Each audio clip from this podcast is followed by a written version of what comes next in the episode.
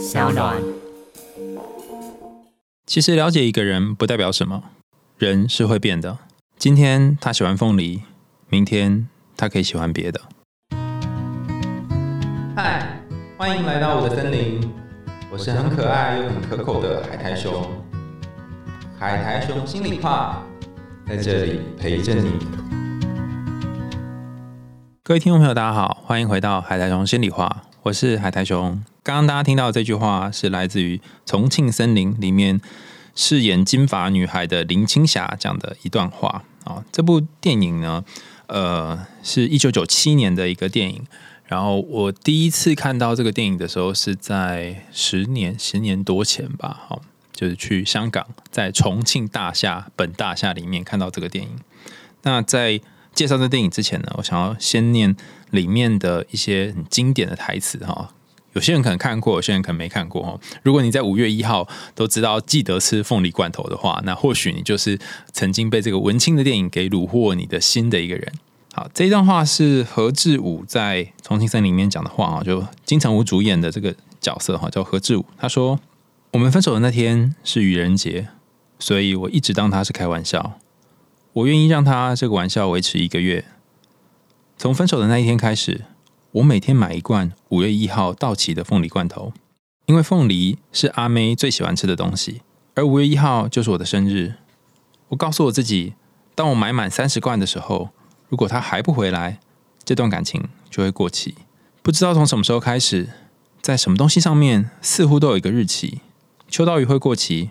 肉罐头会过期，就连保鲜纸都会过期。我开始怀疑，这世界上还有什么东西是不会过期的。终于在一家便利商店，让我找到第三十罐凤梨罐头。就在五月一号的早晨，我开始明白一件事情：在阿妹的心中，我和这个凤梨罐头并没有什么分别。如果记忆是一个罐头的话，我希望这个罐头不会过期。如果一定要加一个日子的话，我希望是一万年。大家听完何志武对阿妹的那个独白，内心的感觉是什么？有没有觉得小小浪漫？就是哇，有没有什么东西是不会过期的？我年轻的时候有想过这件事情，就是我不知道有没有跟大家分享过。天哪，我现在记忆力越来越差。就是我记得在很小很小的时候呢。我就开始对于孤独这件事情有一种 feel，就觉得说，哈，人生下来是就是孤独的，好像不会有人会一直在你身边。我觉得王家卫的电影也经常带给人一种城市里面的孤独感，然后这些孤独的男生跟女生们在记忆里面相遇，可是却又不敢直接的、很明确的表现出自己的感情。我那时候就因为开始感觉到孤独这件事情的时候，其实不知道怎么办啊，所以我就只好每天写日记，好像从。十七岁开始吧，写到现在，哇，写了大概十几年了吧，哦，快二十年了。反正就是在这写着日记的二十年当中呢，我每天每天都在想说，那孤独到底是什么？有没有什么东西可以陪伴这个孤独？然后我在高中升大学的时候，我就问了我的哲学系的老师说，有没有什么是不会消失、不会过期的东西？就像是那个凤梨罐头一样。那老师就告诉我说：“你要的其实不是不会消失的东西，你要的是不会消失的关系。你想要的是一个永远不会不见的人际关系。”那我在第一本书哈，在怦然之后这本书里面就谈到说，呃，我跟一个对象分开之后，当时的对象分开之后呢，陷入一个很深很深的低潮，觉得哇，这世界上什么都会消失，感情都会过期，感觉都会不见，那还有什么是可以相信的？其实会觉得很难过，为什么会这样？为什么明明很好、很爱的一个人，最后就不见了？那难道之前那些爱都是假的吗？所以我觉得这个电影他在谈，不论是孤独或者是年少的时候这种感情，某种程度上有这个意味，就是说，你好像不确定什么东西是可以留下来的。那当你不确定什么是可以留下来的时候，这世界上是不是什么东西都变得没有意义了呢？好，那刚刚说我是大概二零一一年左右看到这个电影，那那时候我刚好毕业不久。也正要去宣传我第一本书哈，那那时候就顺便去了一趟香港宣传书。我们那时候还想说，去香港要去哪里宣传好呢？哈，那当然就是到一些很著名的景点啊。那同时呢，也在找要住哪里。那时候我们想来想去，就说，哎，我们不如去住一些知名的场景好了。那我们发现有一个地方哈，叫做重庆大厦哈。重庆森林有很多的场景都在里面拍，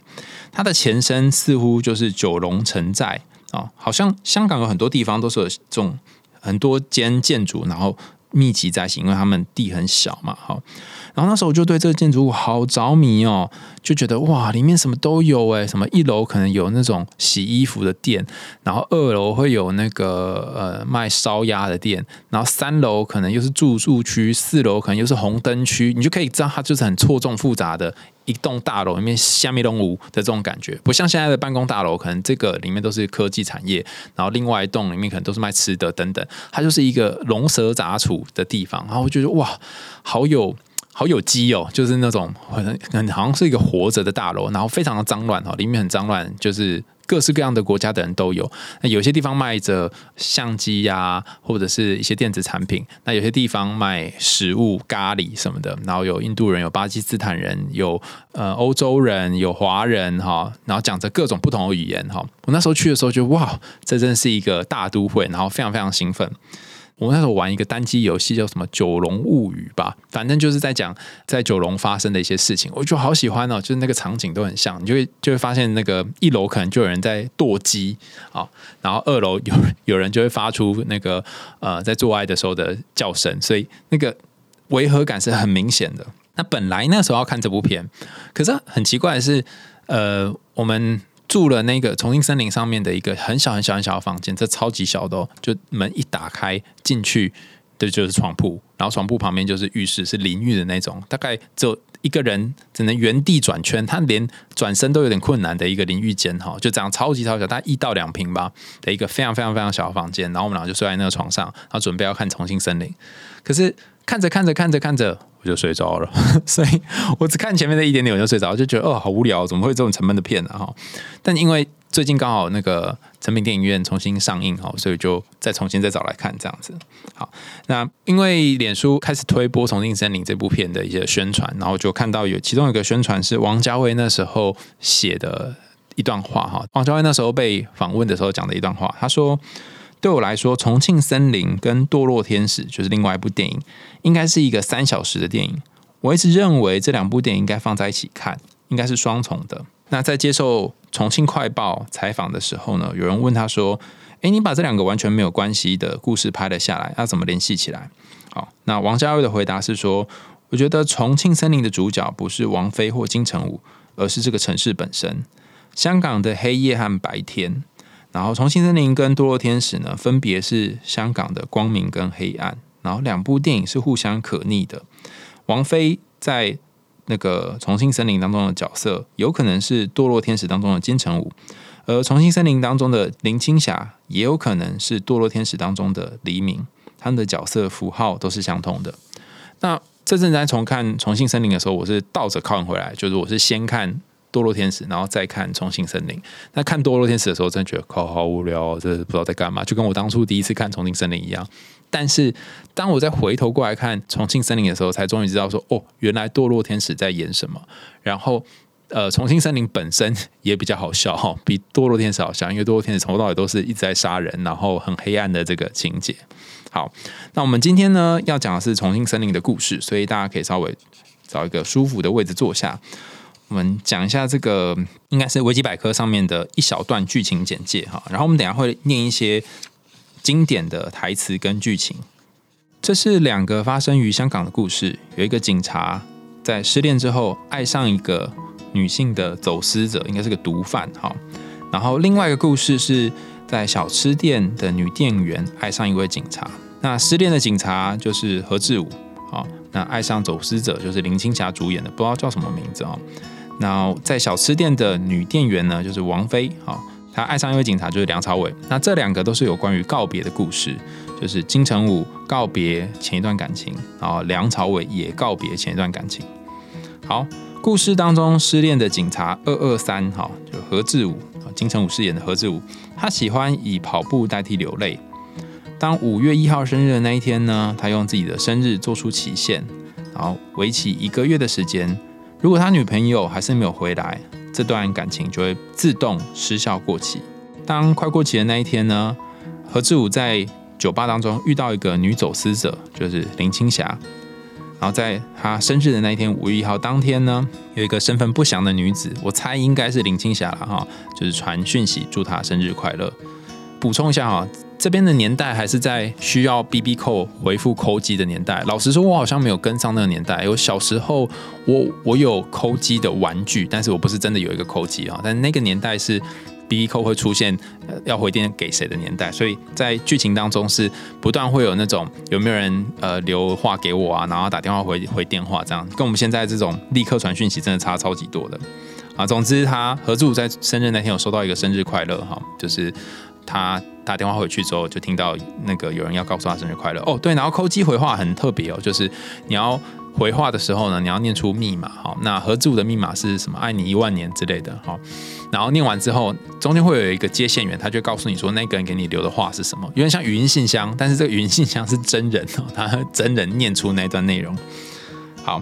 那刚刚这个是何志武的故事哈，另外一个故事是梁朝伟的故事，这个。呃，警员叫做六六三哈，刚刚那个警员是二二三哈，这个警员叫做六六三。六六三他在等待他的空姐女友周嘉玲饰演的空姐女友回家，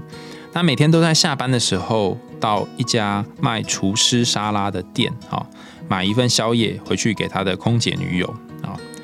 他每一次都这样买嘛，买着买着买着啊，就是后来就跟这个厨师沙拉的老板呢有联系，然后两个人有联络啊。下面这段话是张一白在重庆森林王家卫的凤梨罐头装着一个世界啊这一篇文章里面谈到的剧情哈，我稍微念一下这小段哈。警员六六三和快餐店老板有几次对话很耐人寻味，六六三就梁朝伟饰演那个角色哈，总是给女友买厨师沙拉。老板请他可以买炸鱼薯条跟厨师沙拉，两个都买。然后他给了六六三一个理由，他说：“你的女友没说出来而已吧？你怎么知道她没有想要尝试新的东西呢？”然后第二个理由是两个都买，反正十几二十块，让他有个选择不好吗？哈，就是至少你知道这两个吃起来是怎样嘛，说明他比较喜欢另外一个呢。哈，当六六三第二次再来的时候呢，他给他女朋友买了炸鱼薯条。就也就表示说，哎，他女友其实蛮喜欢吃炸鱼薯条的，不是只想喜欢吃厨师沙拉。后来又炸鱼薯条变成了披萨，就是又换了一个口味。然后最后女朋友走了，就离开他了，是真的换换口味，真实换换口味。然后这四次其实是无数次跟老板对话的一个缩减。也就是说，人是不是某种程度上面都是喜新厌旧呢？怎样才算专一呢？呃，如果你一边不断的换不同的口味给女朋友买东西吃，或给男朋友买东西吃，这样算不专一吗？在食物上面不专一吗？而且这个女朋友一直换口味，换换换，最后把她男朋友也换了，这样算是喜新厌旧吗？你觉得感情里面的专一到底是什么呢？好啊，你也可以在留言告诉我们说，你认为的那个专一应该是长什么样的形状，或者是你自己是一个喜新厌旧的人吗？还是你是一个很念旧的人，只要是一个你曾经买过东西或喜欢过的人，你就会放着放着很久很久呢。这一段哈在讲六六三跟他的空姐女友，但后来六六三就跟呃这个店里面的另外一个店员叫做王菲发展出一段关系。好，王菲跟他的关系也很特别哈，就是因为这个六六三的空姐女友呢，后来就准备跟六六三分手了，然后就写了一封分手信，然后分手信里面放了他家的钥匙，因为六六三本来跟他的空姐女友住在一起。那里面放了他家钥匙之后呢，王菲就收到这个钥匙，因为那个空姐请王菲代转转交给六六三。那王菲她就没有交给六六三，她就每天呢偷偷咚咚咚跑到六六三的家里面哈，然后去闻他的衣服的味道，在他的沙发上翻滚，然后在他床上找他的头发，然后找到一根就呜很开心这样子，反正就是一个一个类似变态的行为哈。然后，呃，开始打扫他的家里面，把他家的一些旧的衣服，然后床单都全部换过一轮。好，那每一次呢，都在六六三要回到家之前呢，赶快跑走。哦，所以六六三都不知道他回到家里面。然后剧情到最后的时候，他们两个人终于相遇，就撞见，然后呃。就是六六三也知道说，哦，原来这一阵子以来都是王菲在帮他整理家里，然后两个人开始认识，甚至是约好要去有一家叫做 California 加州的酒吧，两个人去喝酒。可是，在约好的当天呢，呃，王菲并没有出现，然后他就说他想要去真正的加州他想要离开这样子。好，然后还留下了一封信给给六六三。然后这一幕好像就快要结束了嘛，但是最后其实王菲有回来，然后两个人有相遇，然后在原本卖厨师沙拉的这间店呢相遇。哦，原来呃王菲的王菲的叔叔嘛还是舅舅，就是刚刚那个卖厨师沙拉的老板哈，他要把这家店顶让给六六三了，所以六六三就开始想要把这地方顶下来，然后来这里卖东西，然后两个人又重新相遇。那看起来是两个故事哈，一个故事是何志武他呃失恋之后，然后跟跟那个金发女毒贩似乎慢慢慢慢有一点点眉目，因为最后对方传那个扣机给他说生日快乐嘛的一段故事。那另外一个是六六三跟一个偷偷潜进他家的女孩，然后发展出一段感情，而且是隔了一年哦，因为对方去了加州一年之后才回来发展出来的关系。那这两段故事在讲什么哈？其实我一开始就就我在看这部片的时候，我就想说，我到底要找谁去看哈？我一个人看一看不懂，就跟我在看那个《堕落天使》一样，所以就找之前我们在节目上面请来那个呃非常厉害的、经常分析影视啊剧情的奶妈哈一起去看。他很厉害，他第一眼就看出了这些电影里面的关键。他跟我说：“你知道王家卫他的电影其实很喜欢用物品来去。”串联一些东西，我说哈，什么东西？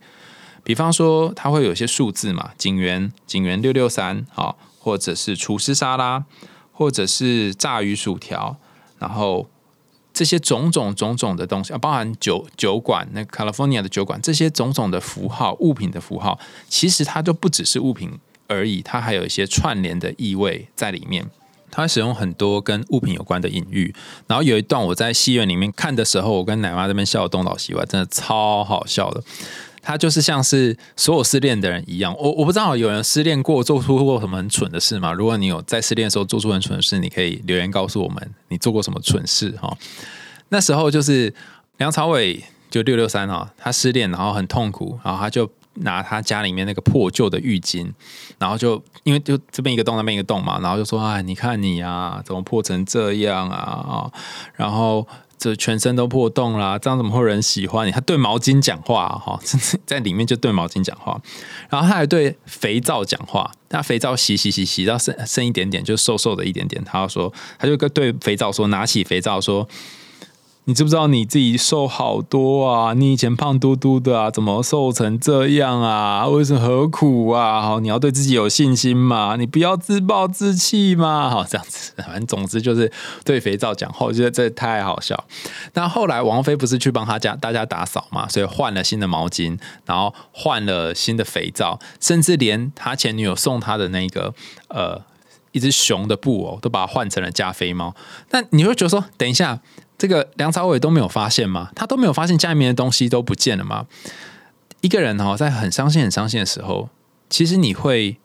你会注意力都放在自己的内心世界上，然后你会很少注意到身边有些东西的改变。也就是你可能走路走路都要踢到东西，或是不小心就跌倒或撞到等等，因为你会在那个伤心里面放了太多的心神。那研究也发现说，那些失恋的人会进入一个注意力不集中的状况，然后很容易就会闪神。所以同样的状况也发生在梁朝伟身上哦，他连家里面换了毛巾、换了呃肥皂，连超大只的布偶跟真人同样大的布偶都没有发现哦。那因为换了肥皂嘛，对不对？所以他在这段失恋期过后，跟王菲相遇之后呢，他有一天就拿起那个新的肥皂，然后又讲了一段话，他说：“你不要自暴自弃吧，你看你之前还瘦瘦的，现在怎么胖成这样子呢？还是要出去见人的嘛，不要再放纵自己了啦，要减肥啦。”哈他从这个。肥皂瘦的时候他也要念，胖的时候也要念哦。但而且他都没有发现说这个肥皂改变了。然后他对毛巾讲的话也很有趣哈。那之前那个毛巾湿湿的嘛，他就对毛巾说：“你不要哭嘛，你要哭到什么时候呢？做人要坚强一点嘛。你看看你哈，你像一个菜一样这样躺下来，你为什么要躺在那里呢？我帮你嘛哈。”他就把毛巾拧干啊，然后挂起来。你看现在这样是不是舒服一点？好，那。听起来也不错嘛，对不对？可是后来因为王菲帮他把毛巾换换了一个新的全新的毛巾呢，哈，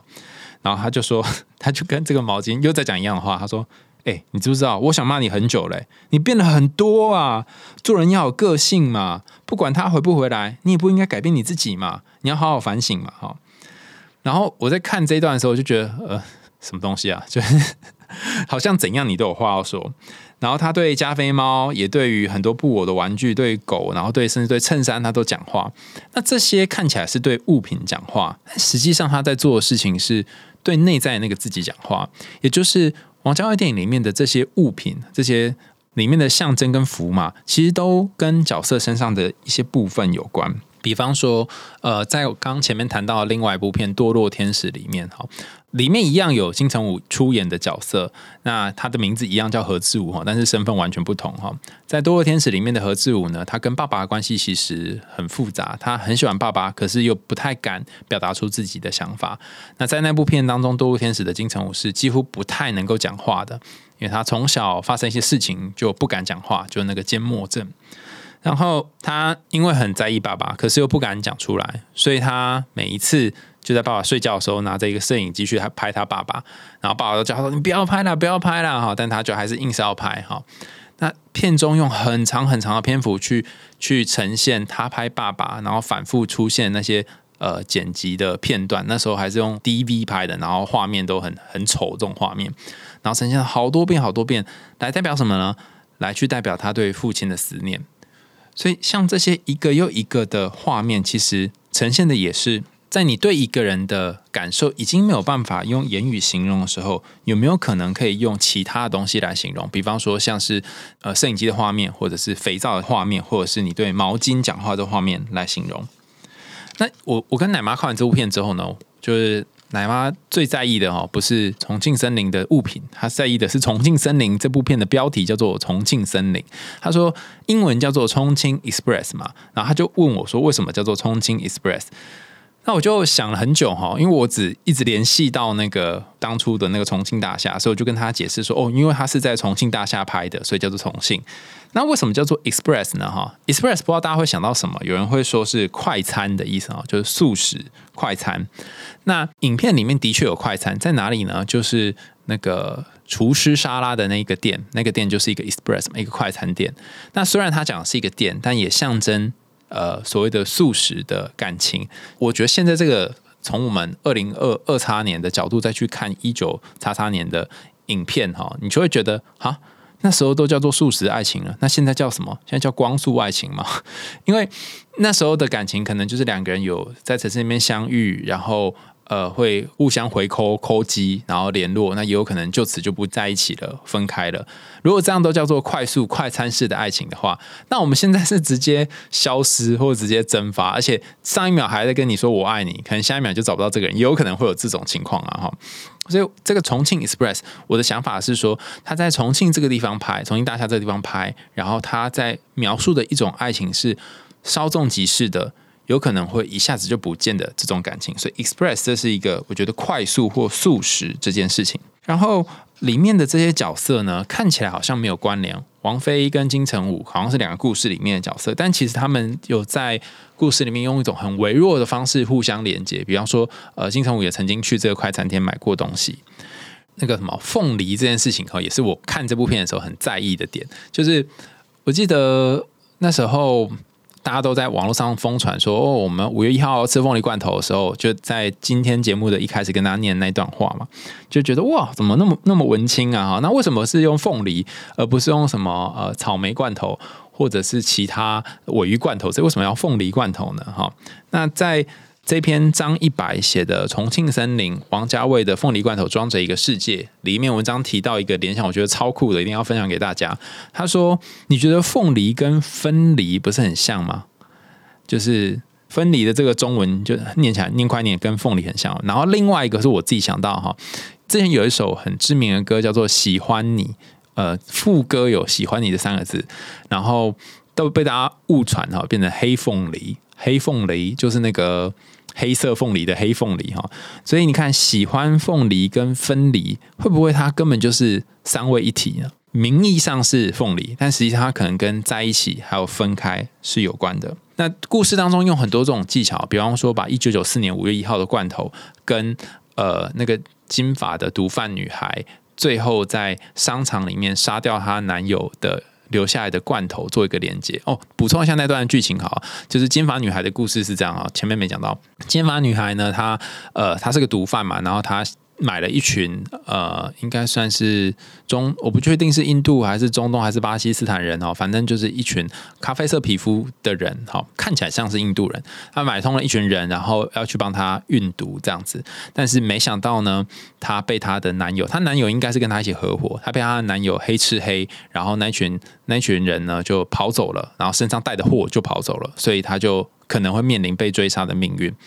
然后，呃，她的男友是一个外国人，然后那她男友特别喜欢金发的女孩，所以男友在。原来是香港的茶室里面嘛，一楼一凤的地方就找到了一样是戴上金色假发的女孩，然后就跟她发生关系这样子。那林青霞她其实，在片中看起来是一个金发女孩，但其实她实际上是华人的那个头发黑色的嘛，但她过程当中都是穿这个金色的假发，直到最后一幕才把它脱下来。那她什么时候脱下来呢？她回到呃她男友在的这个茶室，然后一枪毙了她的男友之后。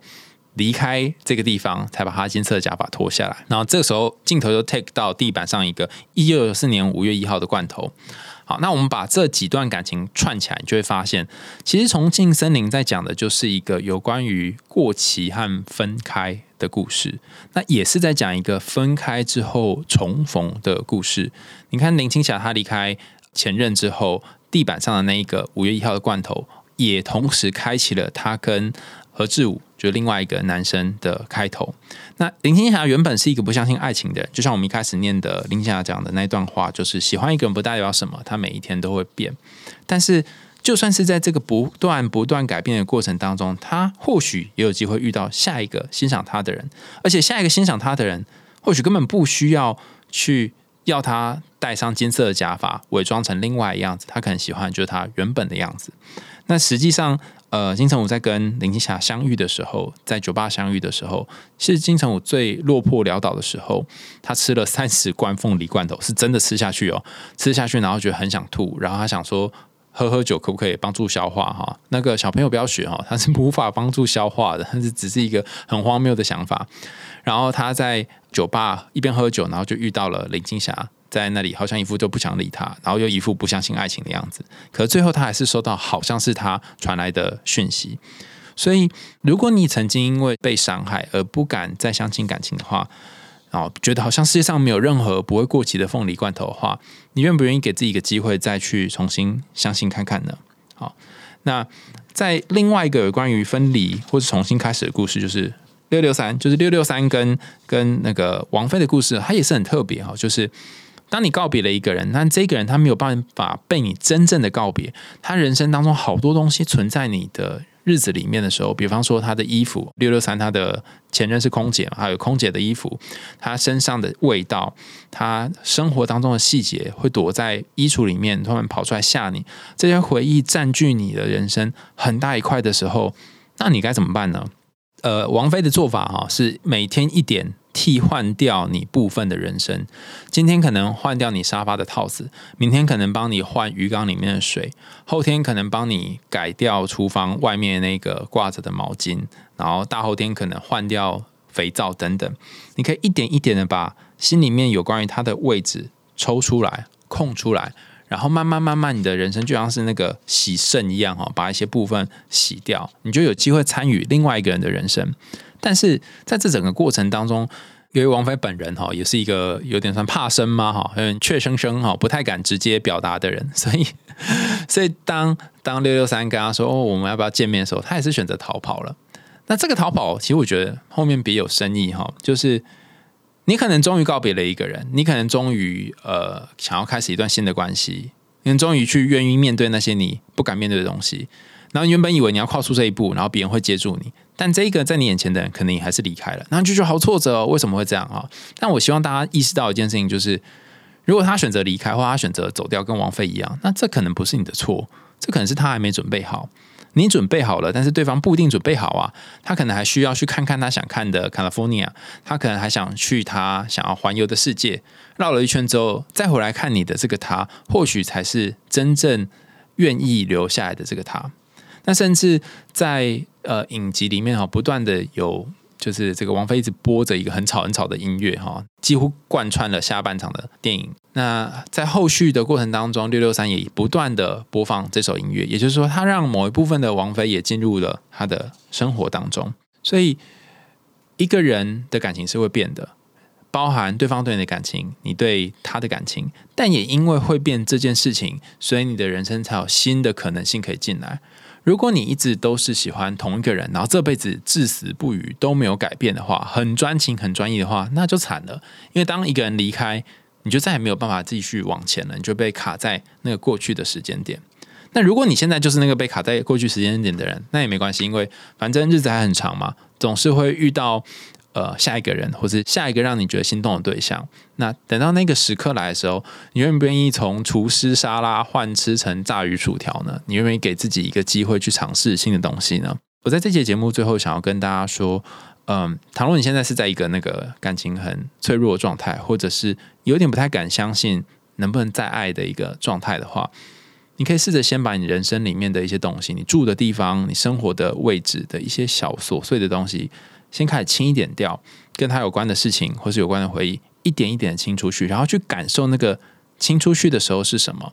可能是一张照片，可能他送你的一个小东西。这个断舍离的过程当中，你不只是断舍离这个物品而已，你也断舍离你跟他之间的种种回忆跟经验。要舍去是一件很辛苦的事，但如果你愿意去面对这个舍去的过程，你会发现你内在那个自己开始面临一些转变，而这个转变是以前的你可能不曾经验过的。那今天用很快的时间讲完了，呃，重庆森林跟一点点的堕落天使。那如果你对于这两部电影也有一些想法的人，欢迎大家在留言的地方告诉我们。听完说，哎，有什么感觉，或是你有什么想分享的，或者你觉得哦，我讲的好烂哦，应该要再多讲一点别的。那你可以在下面多说一点，你对这两部电影的看法是什么？那你也可以跟我说，你最喜欢的是这两部电影里面的哪一个角色哈？因为每个都超级帅哈，金城武啊，然后梁朝伟啊，还有黎明啊哈。